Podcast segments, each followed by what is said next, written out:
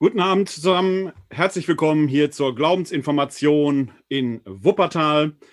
Ich begrüße Sie ganz herzlich wieder zu diesem Abend in der Reihe Glaubensinformation. Ich hoffe, Sie können mich alle verstehen. Ich probiere heute ein bisschen neue Technik aus und hoffe, dass alles so funktioniert, wie wir uns das vorstellen. Das Thema heute Abend ist mehr als nur ein Vorläufer Johannes der Täufer. Wir befinden uns in der zweiten Adventswoche der Johannes ist in der Tat eine wahrhaft adventliche Gestalt, denn der Advent ist ja eine Vorbereitungszeit auf das Weihnachtsfest. Und in dieser Vorbereitungszeit schauen wir natürlich auch in den Lesungen, in den Gottesdiensten auf solche adventlichen Gestalten, auf solche Figuren, die auf das Weihnachtsfest vorbereiten, die auf die Ankunft Jesu vorbereiten. Denn wir feiern ja an Weihnachten gewissermaßen eine doppelte Ankunft.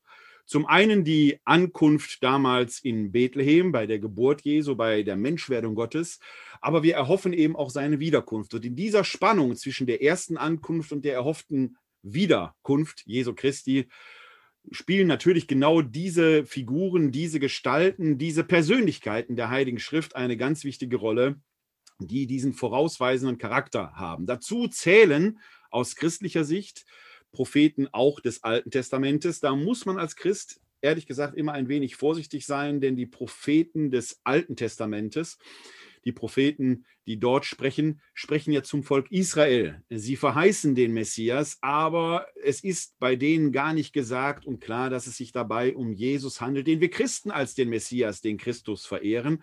Wir Christen sehen dann in Jesus den verheißenen Messias, aber man muss natürlich vorsichtig sein, dass man das nicht einfach dort überstülpt. Trotzdem fallen, äh, haben wir in der Adventszeit immer wieder eine Reihe von solchen Propheten. Eine ganz herausragende Gestalt, die dann genuin in das Neue Testament hineingehört, ist dann eben Johannes der Täufer. Und das ist eine schillernde Persönlichkeit, die so häufig gar nicht in der Heiligen Schrift im Neuen Testament erwähnt wird. Da, wo er erwähnt wird, hat es aber äh, in sich. Und vor allen Dingen können wir aus den Stellen, die wir haben, doch einige Rückschlüsse auf diese Persönlichkeit ziehen, auf das, was diesen Täufer ausgemacht hat. Wir werden der Frage heute Abend nachgehen, in welchem Verhältnis Johannes der Täufer und Jesus stand. Beide haben offenkundig eine Bewegung gehabt. Von Jesus wissen wir das, dass es dort den Zwölferkreis gab, dass es einen Jüngerkreis gab, dass es eine wachsende Bewegung gab. Auch bei Johannes dem Täufer deutet sich so etwas an. Und wie diese beiden Bewegungen zusammenstanden und welche Wirkung sie erzielt haben, das wird uns heute Abend beschäftigen in dieser Reihe. Einen kurzen Blick noch auf die Reihe Glaubensinformation. Wir treffen uns normalerweise hier im katholischen Stadthaus in Wuppertal-Elberfeld am Laurentiusplatz zu einer Live-Veranstaltung. Dort findet äh, der Vortrag und das Gespräch immer in einem Raum statt. Das ist natürlich in diesen Zeiten nicht möglich. Wir haben dort einen Raum, der ist vielleicht, ja, was wird der groß sein? 20 Quadratmeter. Da sammeln sich bei diesen Glaubensinformationen zwischen 20 und 30 Personen, manchmal sogar mehr. Das geht natürlich in diesen Zeiten gar nicht. Deswegen der Digitalität und der Technik sei Dank streamen wir die Glaubensinformation und ich bin auf diese Weise bei Ihnen. Sie können sich ja live in das Webinar hineinschalten unter www.kck42.de slash Webinar. Dann sind Sie hier live dabei, können zuschauen oder eben auch mitdiskutieren. Ich versuche aber eben immer auch, und das scheint heute Abend hoffentlich zu klappen, diese Veranstaltung live ins Internet nach Facebook zu streamen, sodass Sie da auch live verfolgen können. Und natürlich stehen hinter die Glaubensinformationen entsprechend noch zum Nachschauen bereit. Ich werde dann hieraus auch ein Video produzieren, das wir dann bei YouTube einstellen. Und ich mache daraus einen Audio-Podcast, den Sie sich herunterladen können. Die Glaubensinformationen gibt es als Podcast. Alle Angaben dazu finden Sie im Internet unter podcast.de pr-werner-kleine.de. Da können Sie entsprechend die ähm, Podcast-Daten herunterladen, den RSS-Feed in Ihren Podcast-Catcher hineinladen, sodass Sie dann jeweils die aktuellen Folgen, die so ein paar Tage später dann dort erscheinen, äh, sich auch nochmal anhören oder nachhören können.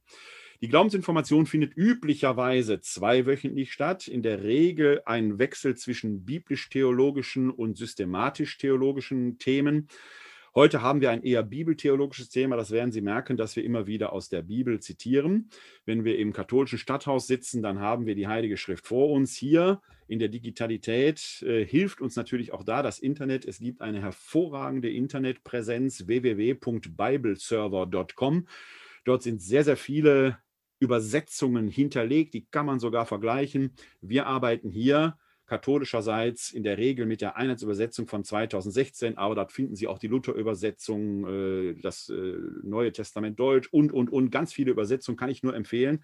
Wir werden hier gleich immer wieder die entsprechenden Texte einblenden, sodass wir sie gemeinsam miteinander lesen können. Die Glaubensinformation als Ganzes ist ein Turnus, der sich jährlich wiederholt. Er beginnt immer nach den Sommerferien und führt dann zu den Sommerferien. Wir ähm, haben drei Viertel der Themen, die sich jährlich dort wiederholen. Wir hangeln uns so am großen Glaubensbekenntnis, grob gesagt, entlang natürlich mit den entsprechenden kirchenjahreszeitlichen Besonderheiten, wie jetzt eben der Adventszeit. Äh, ein Viertel der Themen ist jedes Jahr neu. Das heutige Thema haben wir auch noch so oft nicht gehabt. Ich meine sogar, dass wir es das erste Mal haben, denn die Glaubensinformationen gibt es schon seit 20 Jahren hier in Wuppertal. Und äh, so versuchen wir immer da auch wieder neue Akzente zu setzen. Wenn Sie deshalb einen Themenwunsch haben, oder mal eine Idee haben, was wir vielleicht im nächsten Jahr thematisch aufgreifen können, bin ich da natürlich sehr dankbar, wenn Sie mir den mitteilen. Sie können mir das in die Kommentare unten bei Facebook drunter schreiben oder schicken Sie mir einfach eine E-Mail an bei-euch katholische-citykirche-wuppertal.de. Dann sammle ich diese Themenvorschläge und äh, wenn es ganz aktuelle, brandaktuelle Themen sind, könnte es sein, dass ich sie bei einem anderen Videoprojekt, äh, hier dem Videojournal bei euch möglicherweise mal aufgreife oder sie sonst vielleicht im nächsten Jahr in das Kalendarium mit hineinnehme. Wer also alle Glaubensinformationen eines Jahres mitmacht oder sie sich möglicherweise im Internet anschaut, hat quasi einen kompletten Glaubenskurs, aber jeder Abend steht auch für sich alleine. Es lohnt sich also durchaus, eben auch an einzelnen Abenden oder einzelnen Veranstaltungen teilzunehmen. Der langen Vorrede soll nun gesucht sein. Wir steigen mal in das Thema ein. Wie gesagt, äh, noch ein äh, Hinweis, nein, zwei Hinweise möchte ich noch geben. Ein Hinweis auf die Technik.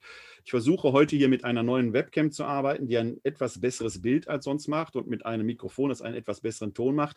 Das ist eine Premiere. Ich hoffe, das funktioniert alles so, wie ich mir das vorstelle. Wenn es da zu Schwierigkeiten kommt, bitte ich das entsprechend zu entschuldigen. Ich versuche dann später wenn das dann wenigstens die Aufzeichnung geklappt hat, äh, als Video zu präsentieren. Also heute ist Premiere.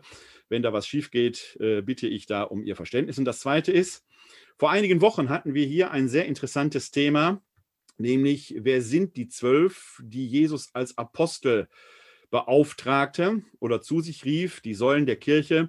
Und da ist mir ein echter kleiner Lapsus passiert, auf den ich doch noch hinweisen möchte. Ich habe versucht, den im Podcast und auch im Video noch zu korrigieren. Mehr schlecht als recht, wie das so ist bei Live-Sendungen. Ich spreche da an einer Stelle, so in Minute 36, 37, vom Schatzmeister der Apostel. Und da gibt es eine schöne kleine freudsche Verwechslung, denn wir haben im Apostelkollegium zwei Judasse. Der Judas Thaddäus, das ist der Schutzpatron der besonders hoffnungslosen Fälle, und natürlich den Judas Iskariot, der ihn verraten hat. Der Schatzmeister Jesu, der Kassenwart, der ihn verraten hat später, der aber eine besondere Vertrauensstellung genoss, war natürlich der Judas Iskariot. Ich sage da aber, wahrscheinlich, weil ich kurz vorher von Judas Thaddäus gesprochen habe, zwei, dreimal, das sei Judas Thaddäus gewesen. Ist natürlich falsch, ist richtig. Es hat aufmerksame Zuschauer und Hörer gegeben, die mich da dankenswerterweise darauf aufmerksam gemacht haben. Ich habe versucht, das so gut es ging zu korrigieren, aber natürlich ist der Judas Iskariot der Verräter der ihn äh, da im Garten Gethsemane mit einem Kuss verraten hat. Über dessen Motivation kann man lange, lange streiten, gar keine Frage. Aber der Judas Thaddäus ist der Schutzpatron der besonders bedürftigen Fälle. Zwei Personen, die Judas heißen. Der eine ist der, der der Kassenwart war, und das ist natürlich Judas Iskariot. So viel Korrektur musste sein, damit wir da auch safe und sicher sind. Und jetzt steigen wir ein und schauen uns mal Johannes den Täufer an. Johannes der Täufer wird in der Heiligen Schrift als eine Persönlichkeit geschildert, die in der Wüste lebte, sich dort von Heuschrecken und wildem Honig ernährte, mit einem Kamelhaarmantel, Kamelhaarfell äh, bekleidet war. Das sieht zuerst mal nach großer Askese aus, ist es bei näherer Betrachtung aber so nicht, denn die Nahrung, die er zu sich nimmt, ist durchaus äh, proteinhaltig. Also gehungert haben wird er nicht. Und auch Kamelhaar war nicht unbedingt das, was für besondere Armut sprach. Gleichwohl ist er ein Rufer in der Wüste, er zieht sich also zurück. Und nach allem, was wir wissen und einigermaßen rückverfolgen können, und wir werden uns ja heute hier in einer gewissen Weise auch auf diese Reise machen, dem etwas näher zu kommen, das zu verfolgen. Nach allem, was wir von diesem Johannes dem Täufer wissen können, ist er Teil einer größeren religiösen Gestimmtheit im damaligen Bereich, damaligen Palästina, Galiläa, Samarien, Judäa, wo eine enorm religiös aufgeladene Stimmung war. Auch die Jesusbewegung gehört da hinein. Das Land war römisch besetzt. Das Volk Israel, die nationale Identität Israels war gefährdet. Das davidische Großreich war lange, lange schon Geschichte. Man suchte vielleicht sogar nach der eigenen Identität. Und in diese Gestimmtheit hinein gab es viele religiöse Reform- und Aufbruchbewegungen. Die Jesusbewegung, aus der das Christentum hervorgegangen ist, aus der die Christe entstanden, Christenheit entstanden ist, ist eine davon. Eine, die zweifellos wirkungsgeschichtlich enorm bedeutsam war. Wem erzähle ich das? Aber es gab viele, viele andere. Ich erwähne alleine zum Beispiel die Gemeinschaften von Qumran oder die Essener, die ja sehr bekannt sind. Es gab wahrscheinlich noch viel, viel mehr. Es gab zum Beispiel in der nachjesuanischen Zeit äh, einen Menschen, der sich als Messias ausgab, Bar Kochba, der zu einem Aufstand führte. Also es war eine Zeit enormer religiöser Energie, viele, viele Aufbruchbewegungen, teilweise friedlich gestimmt, teilweise weniger friedlich gestimmt. Als wir uns hier über die Säulen der Kirche, die Apostel unterhalten haben, haben wir auch da äh, gesehen, dass in der jesuanischen Bewegung da durchaus auch äh, Persönlichkeiten mitgewirkt haben, die offenkundig ja auch ein politisches Interesse da verfolgten, durchaus mit einer religiösen Motivation. Denn was heißt es schon, das Reich Gottes zu errichten? Wir sehen es heute noch in manchen Staaten, die dann ein Gottesstaat sein wollen. Das Reich Gottes kann man spirituell deuten, innerlich deuten, man kann es natürlich aber auch politisieren. Und in dieser Gestimmtheit, in dieser politischen Gemengelage ereignet sich eben auch das Jesus-Ereignis, ähm, entwickelt sich die Jesus-Bewegung. Eine andere Bewegung, die dort damals eben wohl auch war, schart sich um Johannes den Täufer. Der hat, wie wir gleich sehen werden, nicht als Einzelpersönlichkeit gewirkt, sondern auch er hatte eine Jüngerschar um sich herum, aber ein besonderes aufmerksames ähm, Merkmal seiner Bewegung war, dass es eine Täuferbewegung war. Johannes schien also offenkundig am Jordan zu taufen, dort Bußpredigten zu halten. Äh, das ist etwas, was ihn mit Jesus zuerst verbindet. Auch Jesus ruft zur Umkehr. Aber Jesus verkündet dann gleichzeitig eben auch das Reich Gottes. Da geschieht etwas Neues. Das ist bei Johannes dem Täufer noch anders. Solche Täuferbewegungen waren auch nicht singulär. Das Untertauchen unter Wasser war ein alter oder ist ein ganz alter Ritus, den wir in vielen, vielen Religionen, auch im Judentum kennen. Noch heute gibt es in den jüdischen Synagogen in der Regel eine Mikwe, wo es Untertauchriten gibt. Das, das griechische Wort Baptisma für Taufe heißt erstmal auch nichts anderes als Untertauchung. Die Christen werden dieses Zeichen, das aus jüdischem Kontext bekannt ist, übernehmen neu deuten auf Kreuzestod und Auferstehung hin und dann eben mit diesem Deutesatz die Taufe auf den Namen des Vaters, des Sohnes und des Heiligen Geistes in einer besonderen Weise ja nochmal ausprägen. Aber es ist keine christliche Erfindung. Deswegen ist die Taufe Jesu im Jordan, die wir uns gleich näher anschauen werden, natürlich nicht vergleichbar mit der christlichen Taufe im Sinne einer Initiation, sondern Jesus vollzieht etwas, was mehr oder weniger zum religiösen Alltag auch eines Juden gehörte, speziell jetzt mit der Botschaft Johannes des Täufers, der in diese Umkehr ruft, zu einer Erneuerung äh, wird. Johannes der Täufer ist also Teil eines größeren religiösen Kontextes. Es gibt auch immer wieder Bestrebungen zu überlegen, ob dieser Johannes der Täufer nicht möglicherweise selbst Essener war oder einer der bekannten religiösen Bewegungen angehörte. Das kann man nicht hundertprozentig ausschließen. Ich persönlich bin da skeptisch. Ich glaube, dass es dort einen eigenständigen Ansatz gab, eine eigenständige Bewegung, so wie wir sie vielfältig im damaligen Judäa beobachten können. Das erstmal zum historischen Kontext, der im Hintergrund der neutestamentlichen Überlieferung eine Rolle spielt. Im Hintergrund der neutestamentlichen Überlieferung gibt es dann aber eine zweite Beobachtung, und auch da werden wir uns gleich näher mit den, dem einen oder anderen Text befassen, dass nämlich äh, Johannes der Täufer offenkundig eine Jüngerschar hatte und auch nach seinem Tod, der kommt gleich auch in den Texten vor, diese Jüngerschar sich nicht aufgelöst hat, sondern seine Botschaft weitergetragen hat. Ja, es gab sogar offenkundig einige, die in ihm den Messias sahen. Sodass wir es in der Zeit, wenn wir jetzt mal die anderen religiösen Bewegungen beiseite lassen, weil die im Neuen Testament eher randständig peripher vorkommen, was im Neuen Testament aber vorkommt, ist eine gewisse Konkurrenz der Jesus-Jünger und Jesus-Nachfolger zur Johannes-Jüngerschaft. Das scheinen zwei mehr oder weniger konkurrierende Gruppen gewesen zu sein. Das Neue Testament ist zweifelsohne eine Tendenzschrift, die ist aus christlicher Sicht geschrieben, die versucht also natürlich deutlich zu machen, dieser Jesus von Nazareth ist der wahre Messias und nicht Johannes.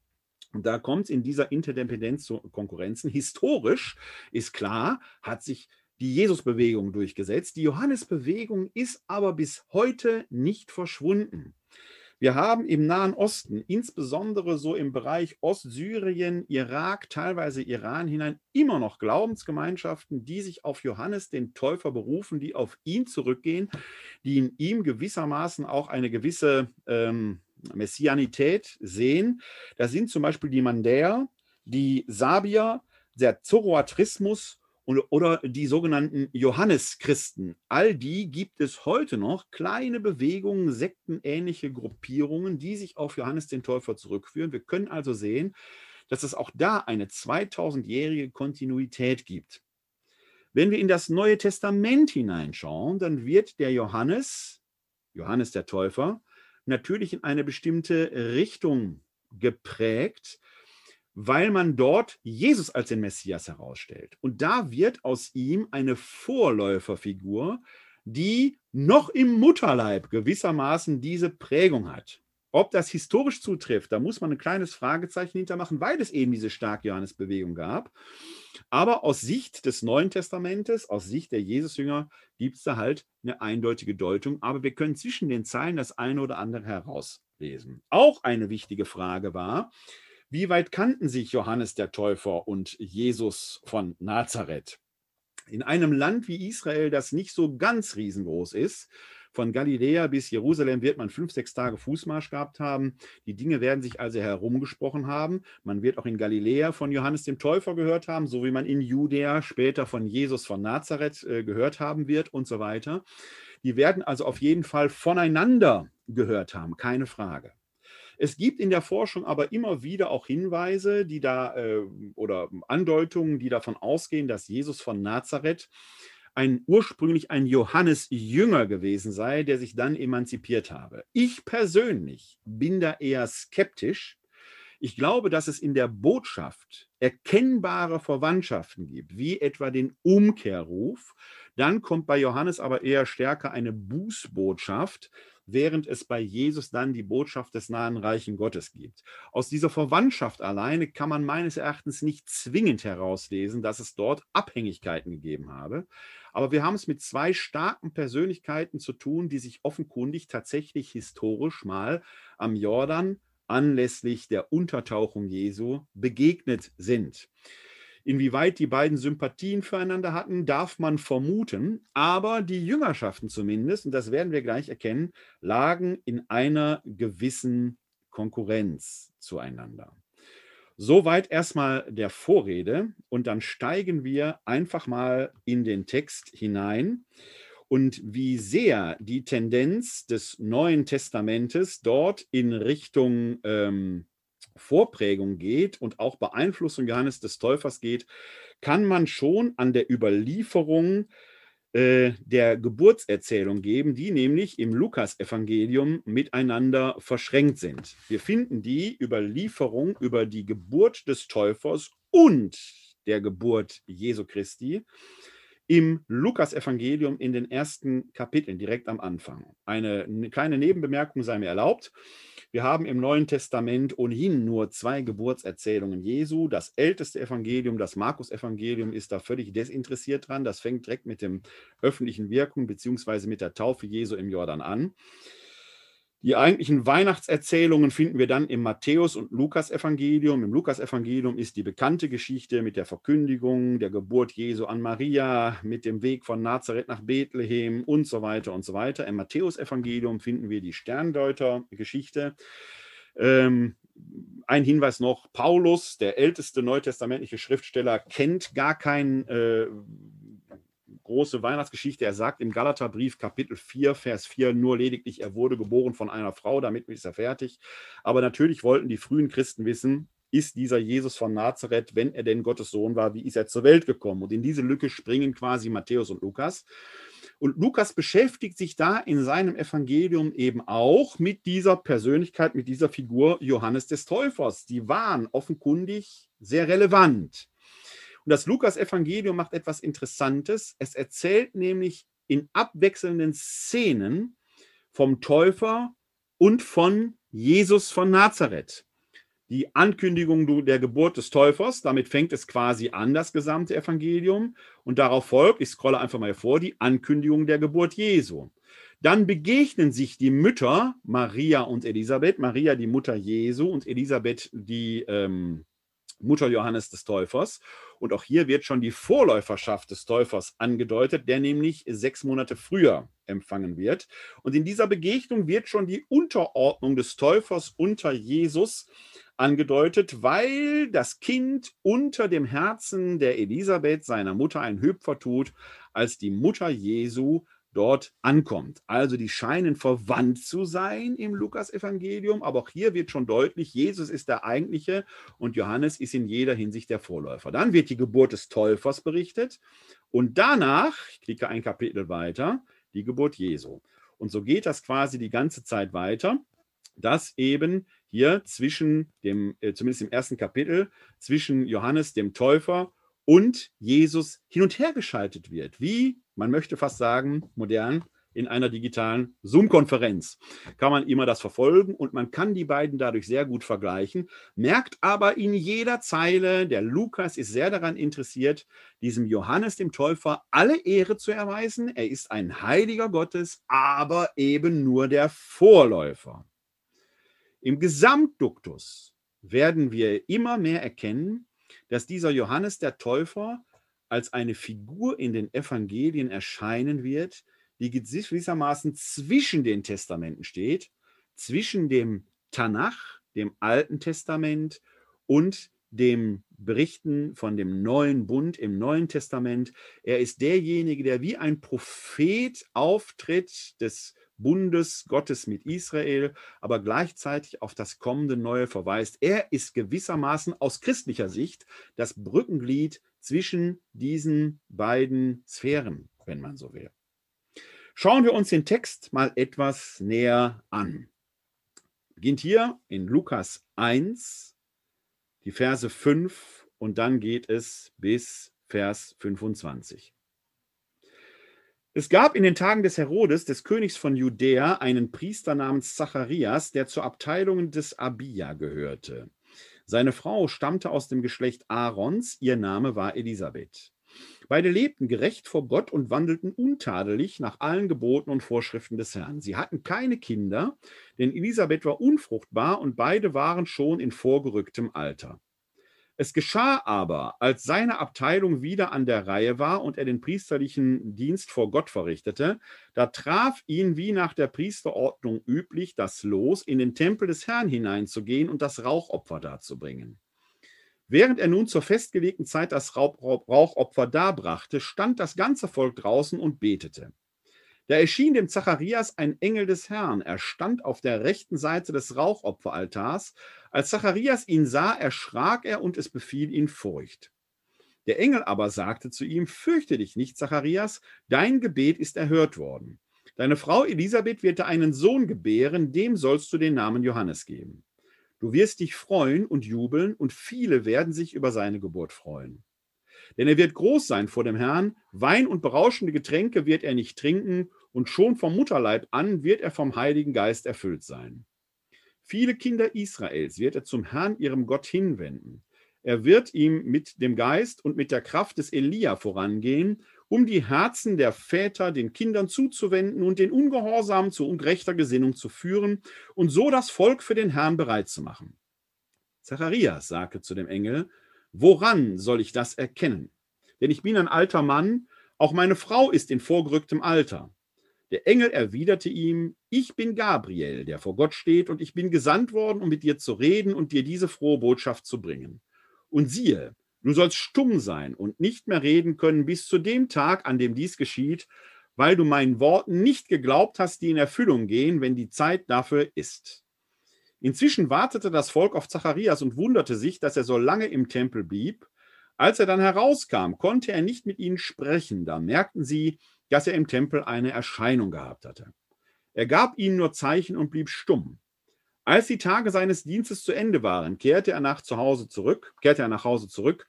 Bald darauf wurde seine Frau Elisabeth schwanger und lebte fünf Monate lang zurückgezogen. Sie sagte, der Herr hat mir geholfen, er hat in diesen Tagen gnädig auf mich geschaut und mich von der Schmach befreit, mit der ich unter den Menschen beladen war. Ja, wir haben es hier mit einer Erzählung zu tun, die einem klassischen Topos der Heiligen Schrift des Alten wie des Neuen Testamentes folgt. Zwei, ein Ehepaar, ein Paar, hochbetagt, kinderlos, in biblischer Zeit nahezu katastrophal, denn die sozialen Sicherungssysteme fallen damit aus. Dieses Paar ist fromm und betet. Ja, der Mann, der Zacharias, ist sogar ein Tempelpriester und durch eine Erscheinung wird ihm verheißen, du wirst noch Vater werden. Das ist ein Topos, den finden wir bei Abraham, den finden wir im Alten Testament beim Propheten Samuel, den finden wir sehr, sehr häufig in der Heiligen Schrift, ja selbst in der Verbindung mit der Gottesmutter und Gottesgebärerin Maria gibt es ja dort die unbefleckte Empfängnis Mariens. Die ist natürlich nicht die Verkündigung Jesu, sondern die berühmte Geschichte der Begegnung von Joachim und Anna, der Eltern der Maria, die sich unter der goldenen Pforte in Jerusalem umarmen und durch einen Kuss gewissermaßen das Kind zeugen, wenn man so will. Wird zumindest so im Protoevangelium des Jakobus geschildert. Also ein sehr bekannter Topos, ein Ehepaar, das eigentlich kinderlos ist, wird hochbetagt, nochmal Vater und Mutter, wird hochbetagt, noch einmal zu Eltern. Dieser Topos spielt ja eine Rolle. Er ist aus dem Alten Testament übernommen und er wird hier eingefügt, dann taucht da als verheißendes Element ein Engel auf. Das an sich ist noch gar nicht so ungewöhnlich. Ungewöhnlich ist, dass wir den Namen des Engels erfahren, nämlich Gabriel. Und es ist genau jener Engel, der wenig später der Maria die Geburt Jesu verheißen wird. Der Engel Gabriel ist also das erzählerische Bindeglied zwischen diesen beiden Erzählungen der Geburt oder der Ankündigung der Geburt A, Johannes des Täufers und B, des Jesus von Nazareth.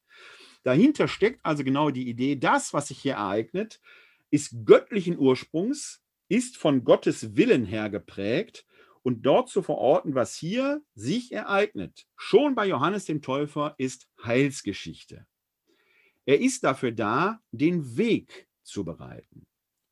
Nach dieser Erzählung erzählt der Lukas dann die Verkündigung der Geburt Jesu an Maria und dann schaltet er quasi wieder zurück auf die Mutter, auf Elisabeth, die Mutter Johannes des Täufers. Da kommt es dann zu dieser berühmten Begegnung. Wir sind immer noch im ersten Kapitel des Lukas-Evangeliums und zwar die Verse 39 bis 56. In diesen Tagen machte sich Maria auf den Weg und eilte in eine Stadt im Bergland von Judäa. Sie ging in das Haus des Zacharias und begrüßte Elisabeth.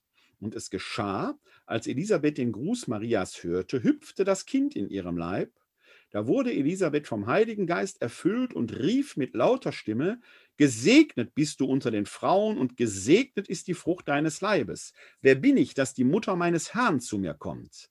Denn siehe, in dem Augenblick, als ich deinen Gruß hörte, hüpfte das Kind vor Freude in meinem Leib. Und selig, die geglaubt hat, dass sich erfüllt, was der Herr ihr sagen ließ. Da sagte Maria, meine Seele preist die Größe des Herrn und mein Geist jubelt über Gott, meinen Retter, denn auf die Niedrigkeit seiner Magd hat er geschaut. Siehe, von nun an preisen mich selig alle Geschlechter, denn der Gro Mächtige hat Großes an mir getan und sein Name ist heilig. Er erbarmt sich von Geschlecht zu Geschlecht über alle, die ihn fürchten. Er vollbringt mit seinem Arm machtvolle Taten. Er zerstreut, die im Herzen voll Hochmut sind. Er stürzt die Mächtigen vom Thron und erhöht die Niedrigen. Die Hungernden beschenkt er mit seinen Gaben und lässt die Reichen leer ausgehen. Er nimmt sich seines Knechtes Israel an und denkt an sein Erbarmen, das er unseren Vätern verheißen hat, Abraham und seine Nachkommen auf ewig. Und Maria blieb etwa drei Monate bei ihr, dann kehrte sie nach Hause zurück. Ja, das ist die berühmte Erzählung der Begegnung von Maria und Elisabeth, äh, der übrigens auch ja das Lied gewidmet ist, Maria durch einen Dornwald ging. Und wir ähm, können hier an dieser Geschichte sehr schön sehen, schon das erzählerische Interesse des Lukas, der, ich will nicht sagen, eine Unterordnung Johannes des Täufers unter Jesus andeutet, aber doch deutlich diese Vorläufer, äh, Vorläuferidee manifestiert. Der Johannes der Täufer ist auch ein bisschen älter, er wird also auch vor Jesus geboren. Aber dann wird doch sehr deutlich, dass die Verhältnisse hier klargerückt werden und klargestellt werden, wenn dieser Lukas darauf insistiert, dass etwa das Kind im Leib der Elisabeth hüpft, als sie den Gruß der Mutter des Herrn hört. Da wird schon sehr deutlich gemacht, die Elisabeth erkennt also den göttlichen Ursprung Jesu und dessen Zeugung ist halt dann doch ein bisschen anders gelaufen als die Johannes des Täufers, zumindest in der Diktion des Lukas-Evangeliums, wo auf die Jungfrauenschaft Marien sehr viel Wert gelegt wird, während Elisabeth eben ein paar Tage nach der Begegnung mit Gabriel, äh, Joachim, äh, ähm, Zacharias mit Gabriel, äh, einfach schwanger wird, wahrscheinlich auf ganz normale Weise.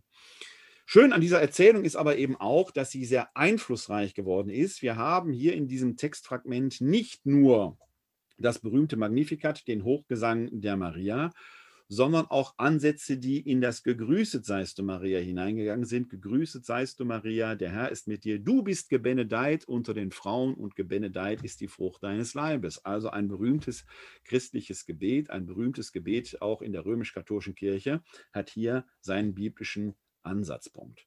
Aber wir merken hier schon sehr deutlich, wie der Lukas darauf abhebt, dieser Johannes, ganz wichtige, ehrenvolle Persönlichkeit, die einen auf Jesus hinweisenden Charakter hat. Erzählerisch wird hier schon deutlich, Jesus ist der eigentliche Messias und Johannes sein größter Prophet. Alle Ehre, aber doch, bitteschön, in einer entsprechenden Rollenklarstellung. Natürlich erzählt auch ähm, äh, Lukas noch die Geburt des Täufers. Und da heben wir jetzt drauf ab, wenn wir etwas weiterlesen in Lukas Evangelium, nämlich äh, immer noch im ersten Kapitel und dann die Verse 7 ab Vers 57. Da sind wir jetzt entsprechend. Und da heißt es, für Elisabeth aber erfüllte sich die Zeit, dass sie gebären sollte, und sie brachte einen Sohn zur Welt. Ihre Nachbarn und Verwandten hörten, welch großes Erbarmen der Herr ihr erwiesen hatte, und freuten sich mit ihr. Und es geschah, am achten Tag kamen sie zur Beschneidung des Kindes und sie wollten ihm den Namen seines Vaters Zacharias geben. Seine Mutter aber widersprach und sagte, nein, sondern er soll Johannes heißen. Sie antworteten ihr, es gibt doch niemanden in deiner Verwandtschaft, der so heißt. Da fragten sie seinen Vater durch Zeichen, welchen Namen das Kind haben solle. Er verlangte ein Schreibtäfelchen und schrieb darauf, Johannes ist sein Name. Und alle staunten. Im gleichen Mund konnte er Mund und Zunge wieder gebrauchen und er redete und pries Gott. Und alle ihre Nachbarn gerieten in Furcht und man sprach von all diesen Dingen im ganzen Bergland von Judäa. Alle, die davon hörten, nahmen es sich zu Herzen und sagten, was wird wohl aus diesem Kind werden? Denn die Hand des Herrn war mit ihm. Sein Vater Zacharias wurde vom Heiligen Geist erfüllt und begann prophetisch zu reden. Gepriesen sei der Herr, der Gott Israels, denn er hat sein Volk besucht und ihm Erlösung geschaffen. Er hat uns einen starken Retter erweckt im Hause seines Knechtes David. So hat er verheißen von alters her durch den Mund seiner heiligen Propheten. Er hat uns errettet vor unseren Feinden und aus der Hand aller, die uns hassen. Er hat das Erbarmen mit den Vätern an uns vollendet und an seinen heiligen Bund gedacht, an den Eid, den er unserem Vater Abraham geschworen hat. Er hat uns geschenkt, dass wir, aus Feindeshand befreit, ihm furchtlos dienen in Heiligkeit und Gerechtigkeit vor seinem Angesicht all unsere Tage. Und du, Kind, wirst Prophet des Höchsten heißen, denn du wirst dem Herrn vorangehen und ihm den Weg bereiten. Du wirst sein Volk mit der Erfahrung des Heils beschenken in der Vergebung der Sünden. Durch die barmherzige Liebe unseres Gottes wird uns besuchen das aufstrahlende Licht aus der Höhe, um allen zu leuchten, die in Finsternis sitzen und im Schatten des Todes, und unsere Schritte zu lenken auf den Weg des Friedens. Das Kind wuchs heran und wurde stark im Geist, und es lebte in der Wüste bis zu dem Tag, an dem es seinen Auftrag für Israel erhielt. Also auch hier wieder eine Erzählung wunderbar. Das Kind kommt zur Welt und gleichzeitig wird deutlich, mit diesem Kind wird etwas ganz Neues passieren. Denn man will ihm, wie damals offenkundig üblich, nach seinem Vater benennen. Aber das Kind bekommt einen neuen Namen. Und die Namensgebung ist damit verbunden, dass der Vater, der Zacharias, seine Sprache wiederfindet und sofort in einen großen Jubelgesang ausbricht, dem sogenannten Benediktus. Wir hatten ein wenig vorher das Magnificat, der Lobgesang Mariens, der wird bis heute in der katholischen Liturgie in der Vesper allabendlich gesungen. Und der Lobgesang des Zacharias wird Benediktus genannt, wird allmorgendlich in der Laudes angestimmt. Also beide Texte höchst wirksam und einflussreich. Aber hier wird deutlich, dieses Kind ist nicht normal. Es ist kein Kind wie alle anderen Kinder, wie es auch bei Jesus ist. Dieses Kind hat von Anfang an einen Auftrag. Und wie bedeutsam dieser Auftrag ist, wird am Schluss schon deutlich, dass dieses Kind nämlich offenkundig nicht bei seinen Eltern aufwächst, was natürlich äh, historisch wahrscheinlich völlig unmöglich ist. Aber hier wird von Anfang an auf die Besonderheit des Täufers hingewiesen, der eben in der Wüste aufwächst und dort darauf wartet, dass er seinen Auftrag bekommt und dann erfüllt. Interessant ist an diesem ersten Kapitel des Lukas-Evangeliums eben die Verschränkung der Kindheitsgeschichten von Jesus auf der einen und Johannes dem Täufer auf der anderen Seite. Diese beiden Persönlichkeiten werden einander zugeordnet. Im Jahr 2020 mag man das nicht mehr so deutlich erkennen, aber in der Zeit, in der Lukas ein Evangelium niederschreibt, im Jahr 80, war offenkundig die Johannesjüngerschaft noch sehr stark. Man rang vielleicht sogar um die Vorherrschaft, um die Deutungsherrschaft. Denn hier wird ja auch davon geredet, dass Elia eine Rolle spielt. Elia ist eine der größten messianischen Figuren im Alten Testament. Und wenn man jetzt hier Johannes dem Täufer diese Eliaschaft quasi zuordnet, dann ist das an Ehre kaum zu überbieten, aber Jesus ist noch größer als Elia. Man merkt die hohe Wertschätzung, gleichzeitig aber, und man kann es nicht oft genug betonen, aus christlicher Perspektive wird Johannes als Vorläufer eingesetzt. Johannes Jünger selbst werden das wahrscheinlich anders gesehen haben. Historisch hat sich eben die Jesusbewegung durchgesetzt. Und damit ist das der Deutetext, mit dem wir umgehen, durch den wir aber diese ja, Konflikt ist vielleicht, ja doch, konfliktive Lage, zumindest Konkurrenzsituation immer wieder durchsehen können. Ähnlich wie bei Jesus von Nazareth ist dann erstmal Sendepause. Nach der Geburtsgeschichte, auch bei Jesus, erfahren wir bestenfalls noch von der Flucht in, nach Ägypten im Matthäusevangelium, beziehungsweise im Lukasevangelium, den zwölfjährigen Jesus im Tempel. Und dann verschwindet quasi weitestgehend eine Kindheit, eine Jugend, die Adoleszenz und das junge Erwachsenenalter im Dunkel der Erzählung. Wir können auch in der Jesusgeschichte das eine oder andere herausfiltern. Bei Johannes dem Täufer ist es ähnlich. Was er als Jugendlicher oder als junger Mann gemacht hat, wissen wir nicht. Wir wissen, dass er als Täufer aufgetreten ist, als Bußprediger. Und als solcher tritt er dann tatsächlich auch wieder auf den Plan. Denn in allen vier Evangelien wird von dieser Begegnung Jesu mit Johannes dem Täufer am Jordan berichtet. Was in vier Evangelien auf diese Weise berichtet wird, das ist ein Hinweis, kein Beweis, ein Indiz, dass es sich dabei um eine solch bedeutsame Erzählung handelt, dass sie mit hoher Wahrscheinlichkeit auf einen historischen Kern zurückgeht. Wir haben solche Beobachtungen zum Beispiel auch bei der Brotvermehrungsszene. Die wird sogar fünfmal in vier Evangelien berichtet. Im Matthäusevangelium gleich zweimal. Bei der Tempelreinigung. Natürlich bei der Passion. Also wir haben einige Erzählungen oder auch die Blindenheilung wird fünfmal in vier Evangelien erzählt, im Matthäusevangelium wieder zweimal. Also bei solchen Texten, die wir in einer solchen Häufung und auch in einer relativen inhaltlichen Übereinstimmung haben, kann man davon ausgehen, dass diese Erzählungen in der Tat auf einen historischen Kern zurückgehen. Diese Begegnung zwischen dem Jesus von Nazareth und Johannes dem Täufer am Jordan hat also durchaus historischen Anspruch. Die wird es gegeben haben. Wir müssen bei der Interpretation der Texte, die vor uns liegen, bei den Evangelien, aber eben immer bei den Evangelien aber eben immer sagen, es handelt sich dort um Texte aus einer christlichen Perspektive geschrieben. Mehr noch, es sind ja Texte, die von glaubenden Christen aufgeschrieben worden sind, die die Auferstehung des Gekreuzigten als Fundament ihres Glaubens annehmen. In der Auferstehung vom Kreuzestod hat sich Jesus nun mal als der Messias erwiesen. Das ist die christliche Perspektive. Wir haben aus der Johannesjüngerschaft keine Texte aus dieser Zeit. Wir können also keine Gegenprobe machen. Wir können nur aus diesen christlichen Texten heraus einiges lesen. Man kann das so ein bisschen deutlich machen, wie wenn wir so ein altes Haus schauen, da sind die Fenster total verstaubt. Da machen wir an einer Stelle ein Loch in den Staub hin und können da so ein wenig durchschauen. Oder anderes Beispiel, wenn Sie ein Gespräch verfolgen im Zug, im Bus, an der Haltestelle, wo auch immer, jemand telefoniert dann hören Sie nur diese eine Stimme. Sie hören nicht den Gesprächspartner am anderen Ende. Sie können aber aus dem, was Sie hören, gewisse Rückschlüsse auf das Gespräch als Ganzes ziehen. Das werden Sie nie ganz hören, aber Sie können so ein bisschen herausführen, ist das jetzt ein freundliches Gespräch, ist es ein aggressives Gespräch, ist es konfliktiv und so weiter und so weiter. Man kann ein paar Rückschlüsse ziehen. Das ist die Aufgabe des Exegeten und der Exegetinnen dass wir mit dem, was wir haben, versuchen, Rückschlüsse auf diese Situation zu ziehen. Schauen wir uns also erst einmal die Täuferszene an. Und zwar machen wir das jetzt mit Markus 1. Wie gesagt, diese Szene wird äh, in allen vier Evangelien berichtet.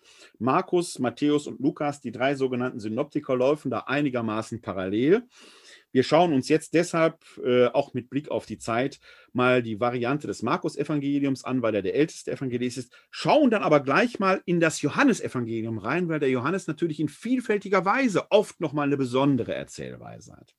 Zuerst Markus 1, die Verse 1 bis 8. Damit geht's los. Keine Weihnachtsgeschichte, keine Einleitung wie im Lukas-Evangelium, sondern es geht sofort in die Vollen und Markus eröffnet mit der, mit dem Auftreten des Täufers. Da heißt es, Anfang des Evangeliums von Jesus Christus, Gottes Sohn. Das ist schon mal eine Ansage. Das ist der erste Vers. Damit werden die Verhältnisse gleich klargerückt. Wie geschrieben steht beim Propheten Jesaja, Siehe, ich sende meinen Boten vor dir her, der deinen Weg bahnen wird. Stimme eines Rufers in der Wüste, bereitet den Weg des Herrn, macht gerade seine Straßen. So trat Johannes der Täufer in der Wüste auf und verkündete eine Taufe der Umkehr zur Vergebung der Sünden. Ganz Judäa und alle Einwohner Jerusalems zogen zu ihm hinaus. Sie bekannten ihre Sünden und ließen sich im Jordan von ihm taufen. Johannes trug ein Gewand aus Kamelhaaren und einen ledernen Gürtel um seine Hüften und er lebte von Heuschrecken und wildem Honig. Er verkündete, nach mir kommt einer, der ist stärker als ich. Ich bin es nicht wert, mich zu bücken und ihm die Riemen der Sandalen zu lösen. Ich habe euch mit Wasser getauft, er aber wird euch mit Heiligem Geist taufen. Und es geschah in jenen Tagen, da kam Jesus aus Nazareth in Galiläa und ließ sich von Johannes im Jordan taufen. Und sogleich, als er aus dem Wasser stieg, sah er, dass der Himmel aufriss und der Geist wie eine Taube auf ihn herabkam. Und seine Stimme aus dem und eine Stimme aus dem Himmel sprach: Du bist mein geliebter Sohn, an dir habe ich Wohlgefallen gefunden. Hier wird, und ähnlich findet das auch in den beiden anderen synoptischen Evangelien, Matthäus und Lukas statt, eine erste öffentliche Begegnung zwischen Johannes dem Täufer und Jesus von Nazareth geschildert. Und es wird innerhalb der Dramaturgie der Evangelien, zumindest der synoptischen Evangelien, auch die einzige öffentliche Begegnung bleiben. Trotzdem werden die beiden, wie wir gleich sehen werden, nicht ganz voneinander loskommen. Sie bleiben miteinander verbunden. So wie offenkundig diese beiden Jüngerschaften in dieser Zeit, in dieser Frühzeit des Kirchewerdens immer miteinander verbunden waren, einander nicht aus dem Weg gehen konnten. Sehr klar macht Markus von Anfang an, für wen er Jesus hält. Er ist der Sohn Gottes. Und Johannes ist der Rufer in der Wüste. Er deutet es sogar mit einem Prophetenwort aus, der wird vor ihm hergeschickt, um die Wege zu bereiten. Hohe Ehre, aber eben nur, nur in ganz dicke Anführungsstrich gesetzt, eine prophetische Funktion. Aus christlicher Sicht. Aus Sicht der Johannesjünger wahrscheinlich genau andersrum. Aber ist eine andere Frage. Wir hören hier von der Botschaft, die Johannes verkündet hat. Ich blende sie nochmal ein. Die wird nämlich hier sehr deutlich gesagt in Vers 7. Er verkündete, nach mir kommt einer, der ist stärker als ich. Ich bin es nicht wert, mich zu bücken und ihm die Riemen der Sandalen zu lösen. Ich habe euch mit Wasser getauft, er aber wird euch mit dem Heiligen Geist taufen. Das wird der historische Johannes so nicht gesagt haben. Aber es ist die christliche Rechtfertigung, die christliche Apologie der frühen Christen, die das Verhältnis zwischen Johannes dem Täufer und Jesus von Nazareth klarstellt. Johannes der Täufer rief zur Umkehr auf, hier wird ihm aber etwas in den Mund gelegt, denn wenig später kommt es dann zur Begegnung im Markus-Evangelium zwischen Jesus und Johannes dem Täufer. Und von vornherein wird gesagt, dass dieser Johannes der Täufer eben eigentlich gar nicht wert wäre, ihm die Schuhe zu lösen. Das heißt, das Irritierende der Bewegung, dass Jesus dort die Taufe durch einen Bußprediger erhält, erscheint vordergründig natürlich als Unterordnung Jesu unter den Täufer. Und vielleicht ist es genau das, was die Johannesjünger den Jesus-Nachfolgern vorgeworfen haben. Unser Johannes hat euren Jesus getauft. Er ist zu ihm gekommen, nicht umgekehrt. Das muss man klar rücken. Und aus christlicher Perspektive wird das als Funktionalität, als Gott gewolltes Ereignis dargestellt. Denn mit der Taufe Jesu im Jordan ist immer eine besondere Offenbarung verbunden, nämlich hier eine Stimme aus dem Himmel sprach, du bist mein geliebter Sohn, an dir habe ich Wohlgefallen gefunden. Was auch immer dort historisch sich ereignet hat. Damit ist ja auch noch eine Art Epiphanie verbunden, denn vorher heißt es, der Himmel riss auf und der Heilige Geist kam wie eine Taube herab. Ganz wichtig, wie eine Taube ist also ein Symbol, eine Metapher. Da kam keine weiße Taube herab, sondern der Heilige Geist senkte sich. Und jetzt kann man das Bild Taube mal ganz, lassen Sie es einfach mal wirken. Ja? Taube ist ein Friedenszeichen. Sie schwebt, sie hat eine gewisse Ästhetik. Sie tritt aber auch massenhaft auf und vor allen Dingen, wo viele Tauben sind, gurt es überall. Das ist also in dem Sinne kein leises Ereignis. Also der Heilige Geist kam wie eine Taube herab und dann hört man aus diesem offenen Himmel die Stimme, du bist mein geliebter Sohn, an ihm habe ich Gefallen gefunden. Also eine Offenbarung. Hier, dieser Jesus, das ist mein Sohn. Das ist was Exklusives. Ich las jüngst in einer Schrift, in einem Text, da wurde dieses, äh, gerade dieser Vers, Markus 1,11, zitiert und sagt, der gilt für uns alle. Nein, das kann man so nicht sagen. Ähnlich wie es in unserem Glaubensbekenntnis heißt, Jesus ist gezeugt, nicht geschaffen, ist diese Sohnschaft hier etwas Exklusives. In den Johannesbriefen ist von uns als den Kindern Gottes die Rede. Natürlich, und auch Paulus bezeichnet uns als Söhne und Töchter Gottes. Aber wir sind Geschöpfe. Hier ist eine exklusive Zuweisung. Dieser Jesus ist von einer anderen oder in einer anderen Weise Sohn Gottes, als wir es sind. In ihm ist Gott gegenwärtig. Es gab sogar eine Irrlehre, den sogenannten Adoptionismus, der in Jesus keinen Gott sah, oder keine Göttlichkeit sah, sondern nur Menschlichkeit. Aber dieser Mensch, Jesus, sei von Gott exklusiv adoptiert worden. Das wird unter anderem hier mit dieser Taufszene verbunden. Wir haben also hier sehr schön deutlich den Konflikt im Hintergrund zwischen diesen beiden Gruppierungen. Denn Je, der Prediger ist eine prominente Persönlichkeit. Durch sein Auftreten, durch seinen Lebensstil zeigt er seine Außergewöhnlichkeit an. Er hat etwas, wenn man es polemisch ausdrücken will, etwas Gurueskes an sich. Und dieser Jesus kommt zu ihm, nicht umgekehrt. Ihm wird aber in den Mund gelegt, der nach mir kommt, dem bin ich nicht wert, die Schuhe zu lösen. Also verbal wird eine Unterordnung insinuiert, was faktisch in dem Erzählduktus zu einem Doublebein führt, der in anderen Evangelien auch ausgefaltet wird, wo Johannes sagt, nicht ich müsste dich taufen, du müsstest mich taufen. Da haben wir genau dieses Dilemma dieser beiden Bewegungen.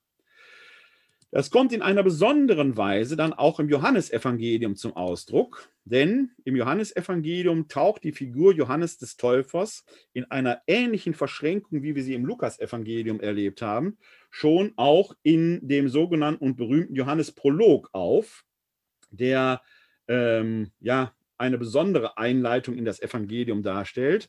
Ich will das jetzt nur andeuten nach dem berühmten Anfang, im Anfang war das Wort und das Wort war bei Gott und das Wort war Gott. Dies war im Anfang bei Gott. Alles ist durch das Wort geworden und es wurde nichts, was geworden ist. In ihm war das Leben und das Licht war das Licht der Menschen und das Licht leuchtet in der Finsternis und die Finsternis hat es nicht erfasst. Schwenkt dann der Text von der Beobachtung des Wortes, das später in, von dem es später heißt, es sei Fleisch geworden, auf faktisch auf Johannes den Täufer. Da heißt es nämlich in den Versen 6 bis 12, ein Mensch trat auf, von Gott gesandt. Sein Name war Johannes. Er kam als Zeuge, um Zeugnis abzulegen für das Licht, damit alle durch ihn zum Glauben kommen. Er war nicht selbst das Licht, er sollte nur Zeugnis ablegen für das Licht. Das wahre Licht, das jeden Menschen erleuchtet, kam in die Welt. Er war in der Welt und die Welt ist durch ihn geworden, aber die Welt erkannte ihn nicht. Er kam in sein Eigentum, aber die Seinen nahmen nicht auf. Allen aber, die ihn aufnahmen, gab er Macht, Kinder Gottes werden, allen, die an seinen Namen glauben, die nicht aus dem Blut, nicht aus dem Willen des Fleisches, nicht aus dem Willen des Mannes, sondern aus Gott geboren sind. Und das Wort ist Fleisch geworden und hat unter uns gewohnt. Und wir haben seine Herrlichkeit geschaut, die Herrlichkeit des einzigen Sohnes vom Vater voll Gnade und Wahrheit. Ein ähnlicher Vorgang, wie wir ihn vorhin im Johannes, im äh, Markus-Evangelium schon hatten. Auch hier wird Johannes eine bestimmte Funktionalität zugeordnet, aber es wird von Anfang an klar gemacht, während vorher philosophisch, her, vom Logos die Rede war, von dem es später heißt, er wird Fleisch, wird hier von Anfang an nur von einem Menschen geredet. Der Logos ist göttlich. Also auch in diesem Johannesprolog wird trotz der Tatsache, dass Jesus von Johannes getauft wird, an dieser Tatsache kommt man historisch, wie gesagt, nicht vorbei, werden die Verhältnisse klargestellt, in Jesus ist Gott wirksam, dieser Johannes ist bloß ein Mensch. Und aus christlicher Sicht, des, speziell des Johannesevangeliums, muss man sagen, und jeder, der behauptet, der sei messianisch, der irrt, wird so subsumiert damit hinten angestellt. Aber im Johannesevangelium spielt der Johannes in vielfältiger Weise noch eine zentrale Rolle. Es scheint fast, dass der Johannesevangelium List sich in einer besonderen Weise mit der Johannesjüngerschaft auseinandersetzen musste, so wie er sich in seinem Evangelium da immer äh, mit auseinandersetzt. Wir schauen weiter in den Text hinein und zwar ein wenig später die Verse 19 bis 34. Und dies ist das Zeugnis des Johannes, als die Juden von Jerusalem aus Priester und Leviten zu ihm sandten mit der Frage, wer bist du?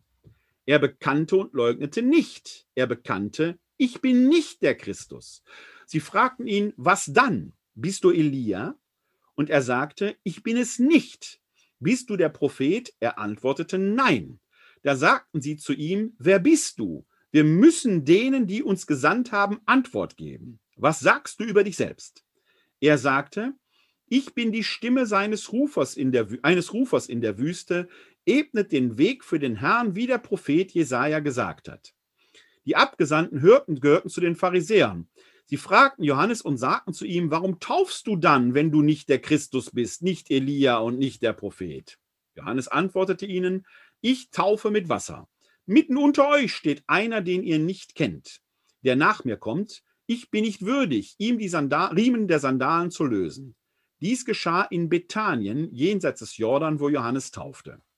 Am Tag darauf sah er Jesus auf sich zukommen und sagte, Seht das Lamm Gottes, das die Sünde der Welt hinwegnimmt. Er ist es, von dem ich gesagt habe, nach mir kommt ein Mann, der mir voraus ist, weil er vor mir war. Auch ich kannte ihn nicht, aber ich bin gekommen und taufe mit Wasser, damit er Israel offenbart wird. Und Johannes bezeugte, ich sah, dass der Geist vom Himmel herabkam wie eine Taube und auf ihm blieb. Auch ich kannte ihn nicht. Aber er, der mich gesandt hat, mit Wasser zu taufen, er hat mir gesagt, auf wen du den Geist herabkommen und auf ihm bleiben siehst, der ist es, der mit dem Heiligen Geist tauft. Und ich habe es gesehen und bezeugt, dieser ist der Sohn Gottes. Man merkt hier wieder, typisch für Johannes, den Evangelisten in dem Fall, dessen Erzählweise die synoptische erweitert, deutet, vertieft. Ein Midrasch könnte man eben sagen. Und wir sehen hier sehr deutlich, wie dieser theologische Streit um die Figur des Täufers und die Figur des Nazareners hier im Hintergrund steht. Man sieht natürlich auch hier wieder deutlich das Interesse Johannes des Evangelisten, der hier seine Sicht vertritt. Denn er lässt Johannes mehrfach antworten, nein, ich bin nicht Elia, ich bin nicht der Messias, der, der nach mir kommt, ist es. Und er ist es dann, und das ist ein Unterschied zu den anderen Evangelien, wo die Stimme ja vom Himmel herabkommt, er ist es, der als erster bezeugt, er ist der Sohn Gottes. Also in der Lesart selber des Johannes sagt er, nein, ihr tut mir zu viel Ehre an, wenn ihr mir den Messias seht. Wie die Johannes Jünger darauf reagiert haben werden, wir wissen es nicht genau. Man merkt nur, dass die Sprache sehr deutlich ist und in dieser Auseinandersetzung man sich offenkundig auf einen O-Ton beruft. Denn auch hier sind wieder die Riemen der Sandale deutlich. Das heißt, er ist noch nicht mal wert, diesen Sklavendienst zu versehen. Weil es so häufig vorkommt, mag es fast sein, dass dieser Satz historisch gefallen sein mag. Aus dieser christlichen Perspektive, aus der die Evangelien nur halt geschrieben sind, sieht man sehr deutlich die apologetische Abwehr jedes messianischen Anspruchs, der an Johannes den Täufer herangetragen wird. Dann kommt es zu einer weiteren Begegnung und da müssen wir einmal in das dritte Kapitel des Johannesevangeliums vorspringen. Ich gucke mal, ob ich, nein, da bin ich noch nicht. Wir müssen ins dritte Kapitel. Ich gebe das mal hier ein. Da sind wir in den Versen 22 bis 36. Da legt Johannes der Täufer nämlich ein erneutes Zeugnis ab. Da heißt es, darauf kam Jesus mit seinen Jüngern nach Judäa, dort hielt er sich mit ihnen auf und taufte. Aber auch Johannes taufte damals und zwar in Enon bei Salim, weil dort viel Wasser war und die Leute kamen und ließen sich taufen. Johannes war nämlich noch nicht ins Gefängnis geworfen worden. Da kam es zwischen den Jüngern des Johannes und einem Juden zum Streit über die Frage der Reinigung. Sie kamen zu Johannes und sagten zu ihm, Rabbi, der Mann, der auf der anderen Seite des Jordan bei dir war und für den du Zeugnis abgelegt hast, der tauft jetzt und alle kommen zu ihm.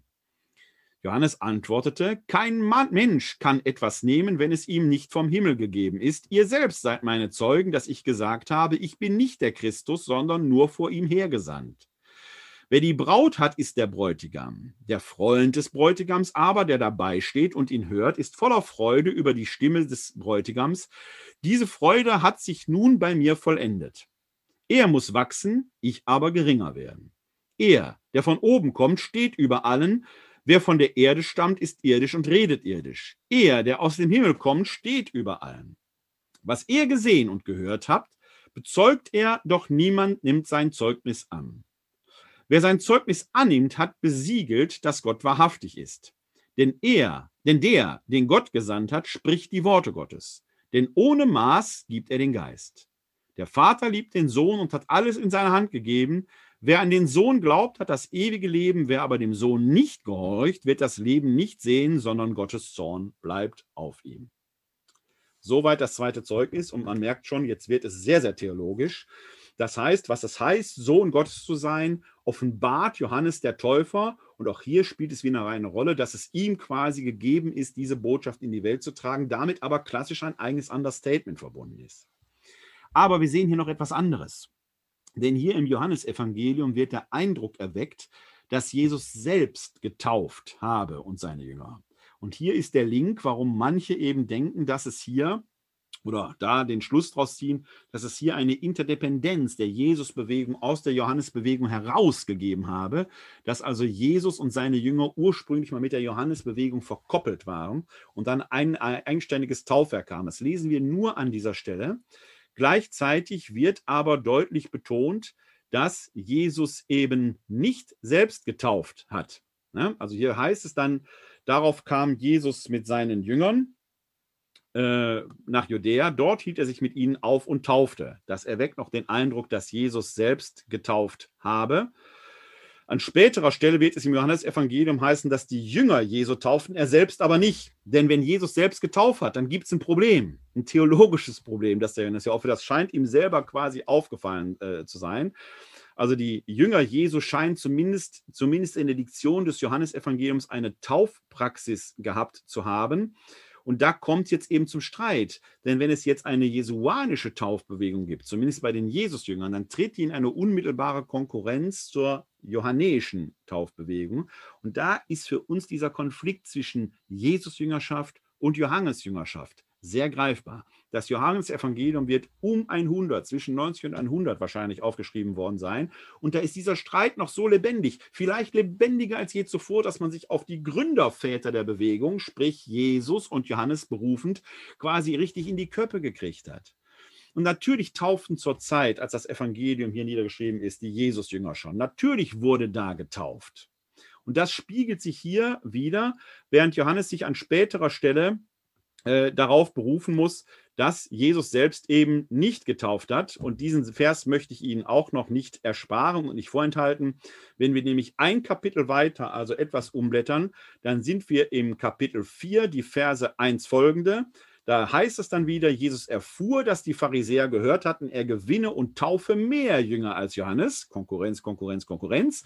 Allerdings taufte nicht Jesus selbst, sondern seine Jünger. Da weist der Johannes nochmal extra darauf hin. Denn ein taufender Jesus würde doch eine sehr irdische Sache machen, wenn Jesus selbst getauft hat. Dann kann er selbst natürlich nicht auf Kreuz, Tod und Auferstehung seiner selbst getauft haben. Die steht ja noch bevor. Das ist aber das Kennzeichen der Christen, dass sie auf den Tod und die Auferstehung Jesu Christi taufen. Natürlich taufen die Jünger nach Kreuz, Tod und Auferstehung Jesu Christi. Also der Johannes, es hat fast den Anschein, als würde Johannes der Evangelist sich selbst ein bisschen verhaspeln und muss hier nochmal klarstellen, natürlich hat Jesus nicht selbst getauft, sondern seine Jünger. Und da möchte man sagen, ja, was denn sonst? Jesus gibt ja selbst den Taufbefehl und die Jünger übernehmen diesen alten, alten Ritus der Untertauchung und versehen ihn dann mit einer neuen Deutung. Offenkundig haben aber möglicherweise die Johannesjünger dessen Praxis der Untertauchung natürlich nicht im christlichen Sinne auch übernommen. Und da gibt es ja Verwirrung. Ist das jetzt dasselbe, was die machen? Ist es egal, von wem man getauft wird? Welche Taufe gilt denn? Johannestaufe ist eine Bußtaufe. Die Taufe der Christen ist eine Taufe, in die, die in die Nachfolge Jesu, des Gekreuzigten und des vom Kreuzestod Auferstandenen hineinführt.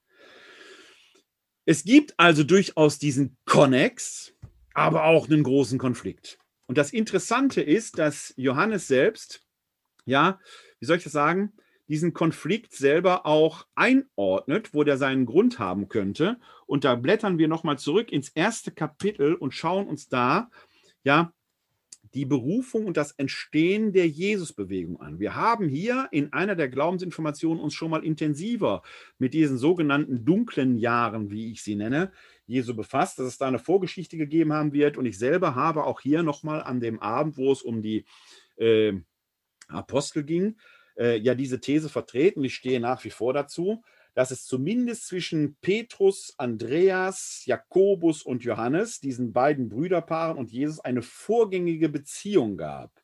Denn in den synoptischen Evangelien verkehrt er in deren Haus und das sind die ersten Jünger, die er beruft. Johannes hat eine andere Variante und die schauen wir uns mal an. Wir sind im ersten Kapitel des Johannesevangeliums, die Verse 35 bis ja, ist ein etwas größerer Abschnitt. Wir sagen mal 35 folgende, mal gucken, ob wir den ganzen Abschnitt lesen müssen. Mit Blick auf die Zeit kürzen wir vielleicht etwas ab. Da heißt es, am Tag darauf stand Johannes wieder dort und zwei seiner Jünger standen bei ihm. Als Jesus vorüberging, richtete Johannes seinen Blick auf ihn und sagte, seht das Lamm Gottes. Die beiden Jünger hörten, was er sagte und folgten Jesus. Jesus aber wandte sich um und als er sah, dass sie ihm folgten, sagte er zu ihnen, was sucht ihr? Sie sagten zu ihm, Rabbi, das heißt übersetzt Meister, wo wohnst du? Er sagte zu ihnen, kommt und seht, da kamen sie mit und sahen, wo er wohnte und blieben jenen Tag bei ihm. Es war um die zehnte Stunde. Andreas, der Bruder des Simon Petrus, war einer der beiden, die das Wort des Johannes gehört hatten und Jesus gefolgt waren. Dieser traf zuerst seinen Bruder Simon und sagte zu ihm, wir haben den Messias gefunden, das heißt übersetzt Christus. Er führte ihn zu Jesus. Jesus blickte ihn an und sagte, du bist Simon, der Sohn des Johannes, du sollst Kephas heißen, das bedeutet Petrus, der Fels. Nur mal bis dahin, das reicht. In der Diktion des Johannesevangeliums war zumindest Andreas ein Johannesjünger ursprünglich, der ihm nachfolgte. Und der hört jetzt von Johannes, da kommt der eigentliche Messias, folgt dem nach. Und der bringt den Petrus mit. Das ist eine ganz andere Erzählduktus, ganz andere Erzähldiktion, als wir sie aus den synoptischen Evangelien hatten. Wie kann das sein? Der Andreas spielt ja, und hier verweise ich nochmal auf die Glaubensinformationen zu den Säulen der Kirche, die wir vor einigen Wochen hier hatten. Der Andreas spielt ja, obwohl er zu den allerersten Jüngern gehört, eine eher, wie soll ich sagen, untergeordnet ist das falsch äh, Wort, aber die drei anderen, Jakobus, Petrus und Johannes, sind halt die Säulen der Apostel. Das ist das Triumvirat, das den inneren Nukleus, den inneren Kern des Apostelkollegiums ausmachte. Der Andreas, ob schon von Anfang an dabei, tritt dahinter etwas zurück. Und das macht ihn zu einer interessanten Figur, gerade für Johannes den Evangelisten. Denn er kann diesem Andreas jetzt eine Rolle zuweisen. Er ist es, der den Petrus ins Boot holt, gewissermaßen. Und er ist ursprünglich ein Johannesjünger gewesen. Johannes aber schickt quasi einen seiner Jünger zu Jesus und sagt, das ist der eigentliche, folgt dem jetzt nach. Das muss natürlich ein Schlag ins Kontor für die Johannesjünger gewesen sein. Historisch glaube ich, dass hier die Synoptiker den eigentlichen Kern überliefert haben, weil Johannes eher unten im Bereich Judäa gewirkt hat, die Berufungsszenen sich aber in Galiläa abspielen. Das erzählerische Interesse Johannes des Evangelisten ist aber sehr deutlich, der in jeder Faser deutlich macht, ja, dieser Johannes der Täufer ist eine wichtige Figur, aber er weist permanent auf Jesus hin. Nein, ich bin nicht der Messias. Er ist der Messias. Sehr deutlich bei Johannes erkennbar diese apologetische Tendenz. Die schillert übrigens auch durch im Matthäusevangelium. Da können wir das an einer anderen Stelle sehr schön sehen. Und zwar in Matthäus 11, da ist Johannes schon verhaftet worden. Wie es zu der Verhaftung kam, werden wir uns gleich etwas näher anschauen. Da heißt es im Kapitel 11, die Verse 2 bis 19 bei Matthäus, Johannes hörte im Gefängnis von den Taten des Christus. Da schickte er seine Jünger zu ihm und ließ ihn fragen, bist du der, der kommen soll, oder sollen wir auf einen anderen warten? Kurzer Break. Bei Johannes war immer alles klar. Im Johannesevangelium ist klar, Johannes der Täufer weiß, ich bin es nicht, er ist es. Im Matthäusevangelium ist Johannes der Täufer eher ein Suchender, der versucht herauszufinden, ist dieser Jesus der, auf den ich warte. Er weiß das nicht. Er möchte das aber herausbekommen. Und er möchte es umso mehr herausbekommen, als er natürlich in einer prekären, existenziell gefährlichen Situation ist. Hat er sein Leben umsonst aufs Spiel gesetzt? Hören wir, was dort im Matthäusevangelium weitersteht. Da heißt es, Jesus antwortete ihnen, geht und berichtet Johannes, was ihr gehört und seht. Blinde sehen wieder und Lahme gehen. Aussätzige werden rein und Taube hören. Tote stehen auf und Armen wird das Evangelium verkündet. Selig ist, wer an mir keinen Anstoß nimmt. Als sie gegangen waren, begann Jesus zu der Menge über Johannes zu reden. Was habt ihr denn sehen wollen, als ihr in die Wüste hinausgegangen seid? Ein Schilfrohr, das im Wind schwankt? Oder was habt ihr sehen wollen, als ihr hinausgegangen seid? Ein Mann in feiner Kleidung, siehe, die fein gekleidet sind, findet man in den Palästen der Könige.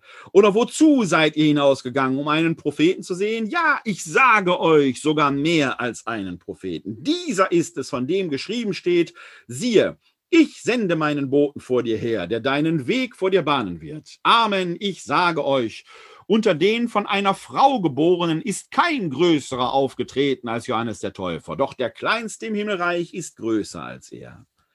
Seit den Tagen Johannes des Täufers bis heute wird im Himmelreich Gewalt angetan und Gewalttätige reißen es an sich. Denn alle Propheten und das Gesetz bis zu Johannes haben prophetisch geredet. Und wenn ihr es annehmen wollt, er ist Elia, der wiederkommen soll. Wer Ohren hat, der höre. Mit wem soll ich diese Generation vergleichen? Sie gleicht Kindern, die auf den Marktplätzen sitzen und anderen zurufen, wir haben für euch auf der Flöte gespielt und ihr habt nicht getanzt. Wir haben die Totenklage angestimmt und ihr habt euch nicht an die Brust geschlagen. Denn Johannes ist gekommen, er isst nicht und trinkt nicht und sie sagen, er hat einen Dämon. Der Menschensohn ist gekommen, er isst und trinkt und sie sagen, siehe, ein Fresser und Säufer, ein Freund der Zöllner und Sünder. Und doch hat die Weisheit durch ihre Taten Recht bekommen. Eine sehr eigenwillige Erklärung und Verhältnisbestimmung des Matthäus. Johannes erscheint als Suchender. Er schickt seine Jünger nicht direkt zu Jesus, ihm sollt ihr nachfolgen, sondern fragt ihn, wer ist.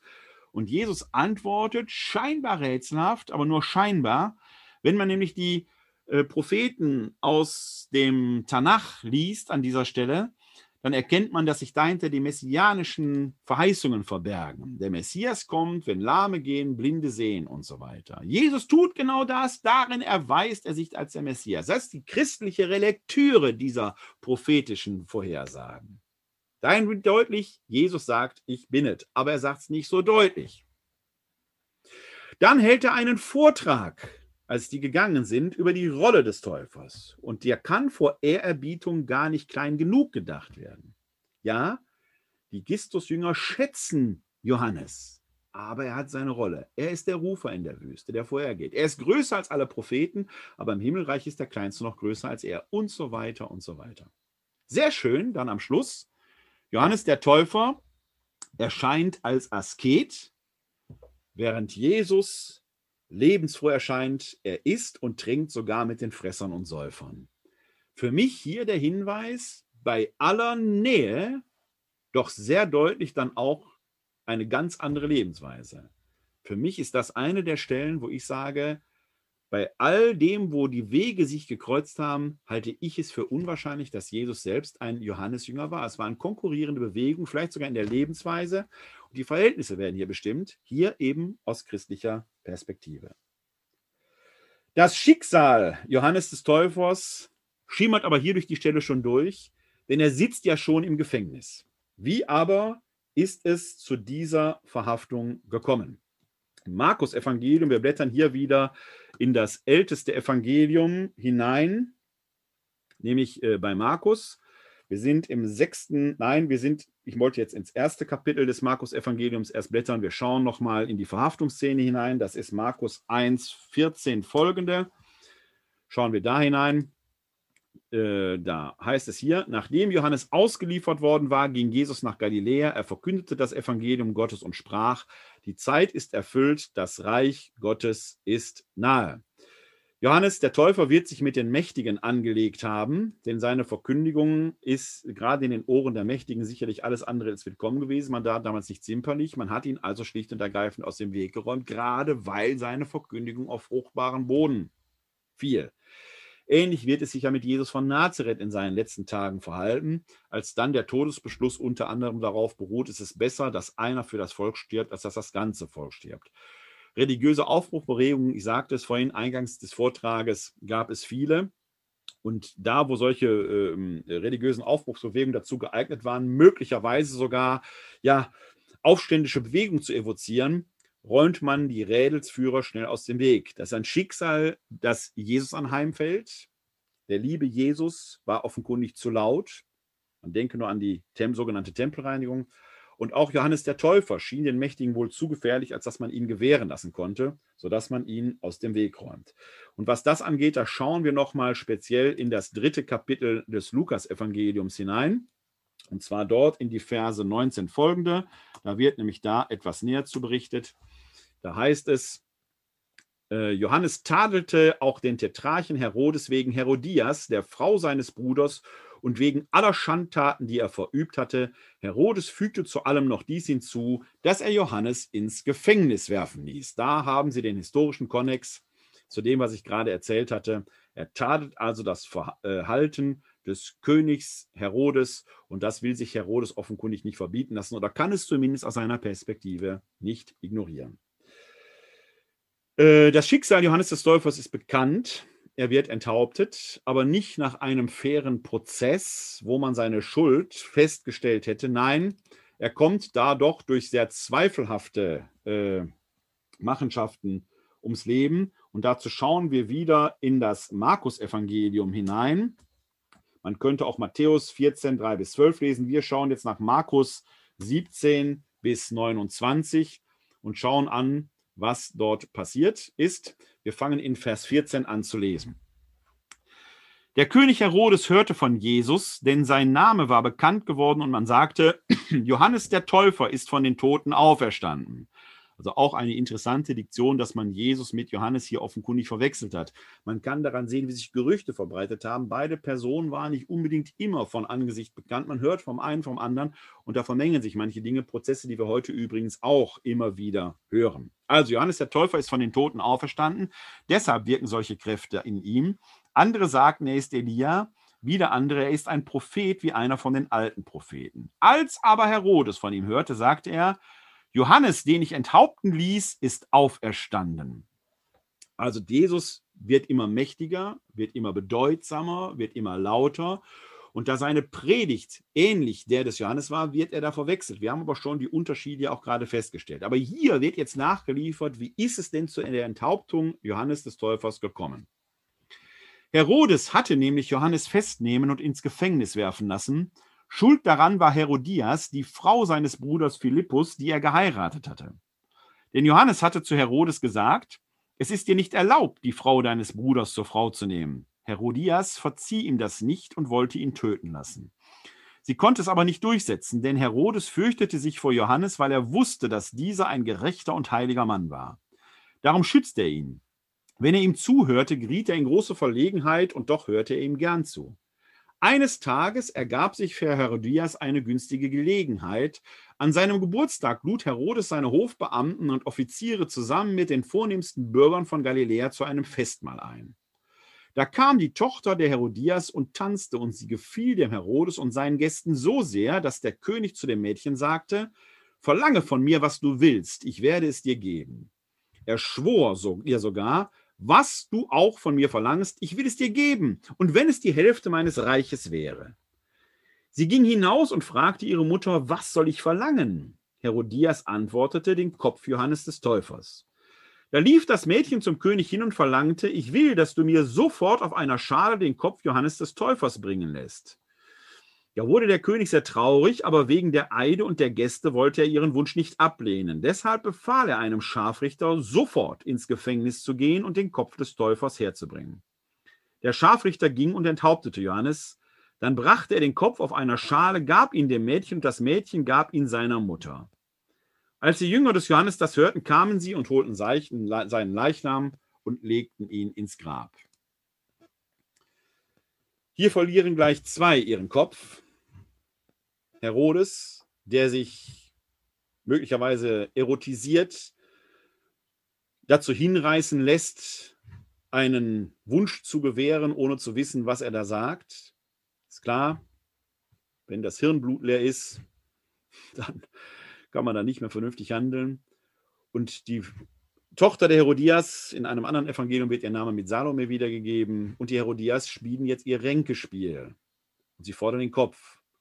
In die Ecke gedrängt kann Herodes nicht zurück und so verliert Johannes seinen Kopf.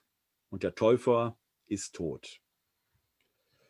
Wir wissen aus einer anderen Schrift, nämlich einer außerbiblischen Schrift, und zwar bei Flavius und Josephus, dass ähm, der in seinen äh, Büchern darauf zu sprechen kommt, ähm, dass Herodes fürchtete, das Ansehen des Mannes, dessen Rat allgemein befolgt zu werden schien, das Volk in den Aufruhr treiben konnte. Das entspricht der Tendenz, die wir in den Evangelien haben. Und wir wissen aus dieser Schrift, wenn man das so rekonstruiert, dass die Hinrichtung möglicherweise, und das passt zu der Chronologie, die wir auch aus den Evangelien her kennen, dass die Hinrichtung wahrscheinlich im Jahr 28, 29 oder, wenn man der johannäischen Chronologie folgen würde, 31, 32 äh, erfolgte. Das genaue Datum ist natürlich nicht bekannt, ist klar. Äh, der kirchliche Gedenktag wird am 29. August gefeiert. Also der 29. August ist der kirchliche Gedenktag der Enthauptung Johannes des Täufers, das ist kein Beweis, weil dieser Gedenktag aber relativ alt ist, ist es ein Indiz, dass man in diese Richtung denken könnte. Ähm, Fakt ist, dass äh, nach längerer Gefangenschaft sich die Hinrichtung eben des Johannes noch zu Lebzeiten Jesu ereignet. Das wird auch für Jesus ein einschneidendes Erlebnis gewesen sein. Bei aller Nähe und bei aller Konkurrenz wird Jesus spätestens hier gemerkt haben, dass die Verkündigung des Evangeliums, der Ruf zur Umkehr, nicht einfach nur eine spirituelle Übung ist, sondern von enorm hoher äh, Konsequenz und existenziellen Bedeutung für die, die mit diesem Evangelium umsieht, umgehen. Und das ist es irgendwie bis heute. Wir leben hier in einer Gesellschaft, in der wir die Religionsfreiheit ausüben können. In anderen Ländern ist das nicht so. Wer sich dort auf die Seite Gottes stellt und zur Umkehr ruft, wer dort die Mächtigen mahnt, muss auch heute noch fürchten, mit seinem Leben dafür einzustehen. Die Leben Jesu und Johannes des Täufers kreuzen sich also in vielfältiger Weise. Im Lukas-Evangelium haben wir das ja schon vorhin gesehen, dass das schon bei der Geburt anfängt. Sie werden sich am Jordan mindestens einmal im Leben über den Weg gelaufen sein. Es sind zwei Bewegungen, die in Judäa und Galiläa entstehen, die voneinander mit Sicherheit wussten, die vielleicht in einer Konkurrenz zueinander standen. Nach dem Tod der beiden, der eine enthauptet, der andere gekreuzigt, für uns Christen vom Tode aber auferstanden, geraten diese beiden Gruppen offenkundig weiter in eine Konkurrenz, von der historisch und in der Wirksamkeit das Christentum ja sich weiter ausfalten wird, während die Johannesjünger im Nahen Osten immer noch kleine Glaubensgemeinschaften nachweisen können. Die Evangelien sind ein hervorragendes Zeugnis dieser Auseinandersetzung, das wir aus der Perspektive einer Partei wahrnehmen, aber wir können Rückschlüsse ziehen. Dieser Johannes der Täufer wird kein Leisetreter gewesen sein. Man, einen Leisetreter inhaftiert man nicht. Er wird sich nicht versteckt haben. Er wird das Wort Gottes verkündet haben, lautstark und mit Werf und Inbrunst. Dieser Jesus von Nazareth hat es auf seine Weise gemacht. Aber wir haben es hier mit zwei Persönlichkeiten zu tun, die einander offenkundig nicht ignorieren konnten. Für uns Christen ist in der Auferstehung des Gekreuzigten offenbar geworden, dass er der Messias ist. Die Johannesjünger haben in ihm den Messias gesehen. Die Christen geben diesem Johannes alle Ehre, wenn sie in ihm, wie vorhin im Matthäusevangelium, möglicherweise sogar den wiedergekommenen Elia sehen. Und doch bleibt die Frage, ist er der Messias? Nein, ich bin es nicht. Es ist letzten Endes der, und deswegen spricht Johannes vom Lamm Gottes, Johannes der Täufer, es ist der, der am Kreuz gestorben und von den Toten auferstanden ist. Lamm Gottes. Das ist ein Topos, den wir im Alten Testament, aber auch im Neuen Testament finden. Es ist dieses Lamm Gottes, das, dessen Geburt wir in wenigen Tagen am 25. Dezember feiern und dessen Wiederkunft wir erhoffen. Es ist das Lamm Gottes, von dem es in der Offenbarung des Johannes heißt, dieses Lamm allein ist würdig, die Siegel vom Buch mit den sieben Siegeln zu lösen. Das ist ein anderes Thema. Wir sollten also Johannes den Täufer ehren, wir sollen ihm die Ehre geben, denn aus unserer Sicht ist er der Erste, der erkannt hat, hier kommt einer, der ist größer als ich, er ist der Sohn Gottes. Man kann Johannes nicht gering genug schätzen. Und trotzdem ist es interessant, in der Heiligen Schrift zu erkennen, wie sehr diese beiden Persönlichkeiten offenkundig über ihr eigenes Leben hinaus miteinander gerungen haben. Das ist Theologie. Nicht stillsitzen, sondern miteinander ringen. Sollten wir heute auch tun. Jetzt und morgen und übermorgen. Alleine zu glauben reicht nicht. Den Glauben immer neu zu erringen. Das ist das, was wir von Johannes und von Jesus lernen können. Ich hoffe, ich, Ihnen hat äh, dieser besondere adventliche Abend hier gefallen. Wenn Sie möchten, können Sie ausnahmsweise schon in einer Woche wieder einschalten. Dann werden wir uns nämlich am, äh, ich glaube, es ist der 16. Dezember um 19 Uhr in einem neuen Webinar uns in einer besonderen Weise auf das Weihnachtsfest und den weihnachtlichen Festkreis vorbereiten. Bis dahin wünsche ich Ihnen weiterhin eine gesegnete Adventszeit Bleiben oder werden Sie gesund und helfen Sie anderen, gesund zu bleiben oder zu werden. In diesem Sinne wünsche ich Ihnen allen da draußen ein herzliches Glück auf.